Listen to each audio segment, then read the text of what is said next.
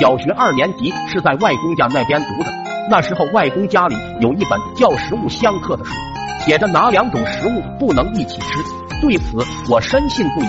上学路上拆了一颗话梅糖吃，无意间看到了配料表上面写着有糖精，想起早饭吃了三个鸡蛋，心想这下完了。那本书上写着糖精加鸡蛋会死人的，我坐在路边哭了起来。然而下一秒又握起了拳头，心想就算，我阿乖也不能像懦夫一样，我一定要干件大事。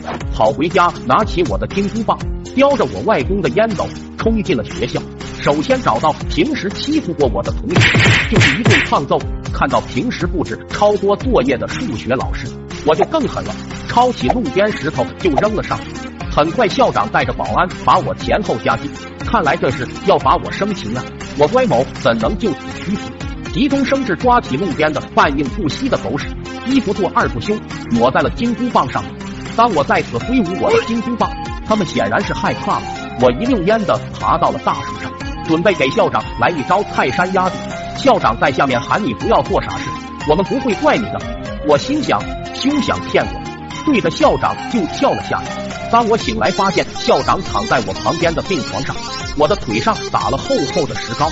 校长在旁边问我是不是因为作业太多，我把来龙去脉告诉了他，他笑得不能自己，说到那都是谣言。回到家后，我外公心疼我，拿出家里另一本珍藏的民间偏方书，说到鸡屎加二锅头，一天三次口服能治疗跌打损伤。说完就端着碗奔着鸡窝走去给我找鸡屎。我感觉瞬间腿就不疼了，拔腿就跑了二里地。后来我才知道上面写的是鸡屎疼，我爷爷不认识这个字，就直接给省略了。